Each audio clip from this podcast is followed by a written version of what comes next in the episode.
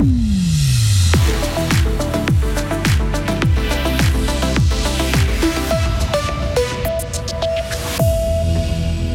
Des jeunes en difficulté qui enfilent leur tablier de cuisine, un premier pas vers la réinsertion professionnelle.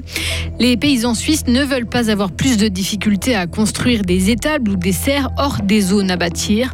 Et puis méga-feu, flot ou wokisme, voilà quelques-uns des mots que vous trouverez pour la première fois dans le nouveau Larousse. Météo, demain ciel changeant, belles éclaircies, averse jeudi matin et puis davantage de soleil vendredi. Maël Robert, bonjour. Bonjour. Un repas sain local et gratuit. Voilà ce que propose Régalité, deux fois par mois à des jeunes en situation précaire. Originalité de ce projet porté par Repère. Ce sont d'autres jeunes socialement et professionnellement en difficulté qui sont au fourneau.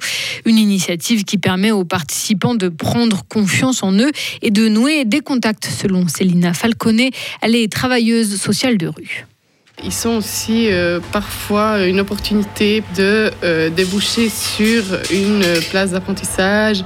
Euh, alors c'est pas le plus souvent, mais c'est vrai que ça arrive et c'est vraiment une plus-value pour eux et aussi pour simplement font des contacts et spontanément ensuite ils vont retourner vers certaines, certains employeurs pour voir s'il y a une place potentielle ou pas.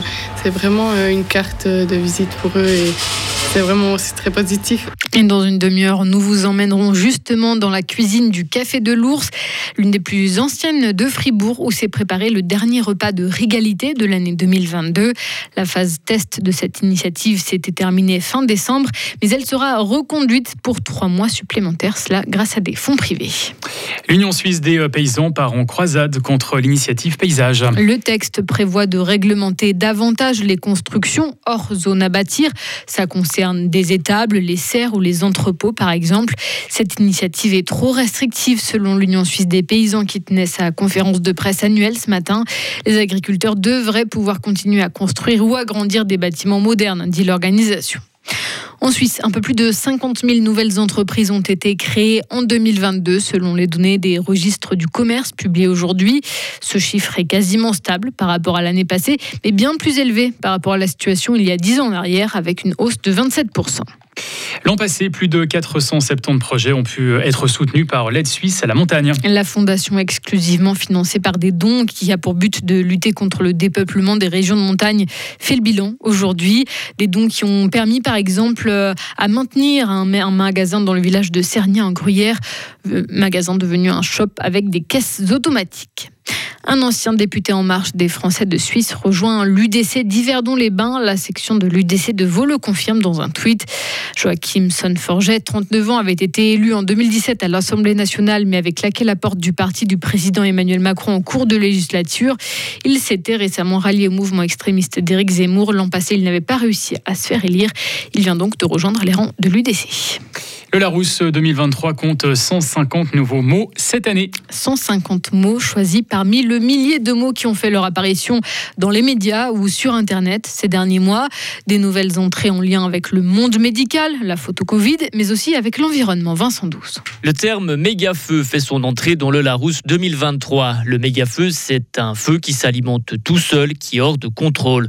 Dans le monde médical, on peut citer enfermiste. Euh, l'enfermiste, c'est un membre du personnel soignant ou un expert en santé publique favorable à un reconfinement strict pour endiguer la progression de l'épidémie de Covid.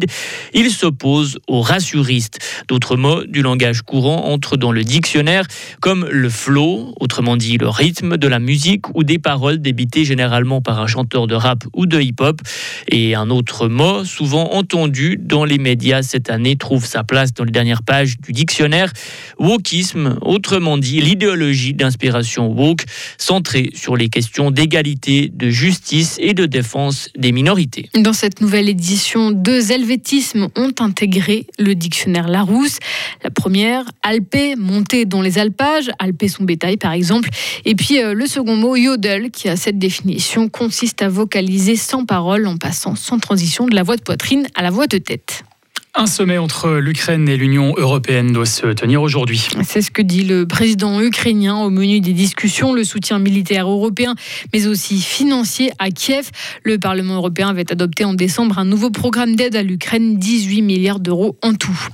Pékin condamne les tests PCR Covid imposés aux voyageurs en provenance de Chine, tests mis en place au nom du principe de précaution par une douzaine de pays pour l'instant, mais pas la Suisse. Des restrictions inacceptables, dit le gouvernement chinois. Enfin, au hockey, Fribourg-Gotteron est revenu de loin pour s'imposer à Cloten hier soir. Longtemps menés, les Dragons sont finalement imposés 3 à 2 après prolongation. C'est la quatrième victoire de suite pour Fribourg, qui est actuellement sixième au classement. On en reparle bien sûr tout à l'heure dans le journal des sports. Retrouvez toute l'info sur frappe et frappe.ch.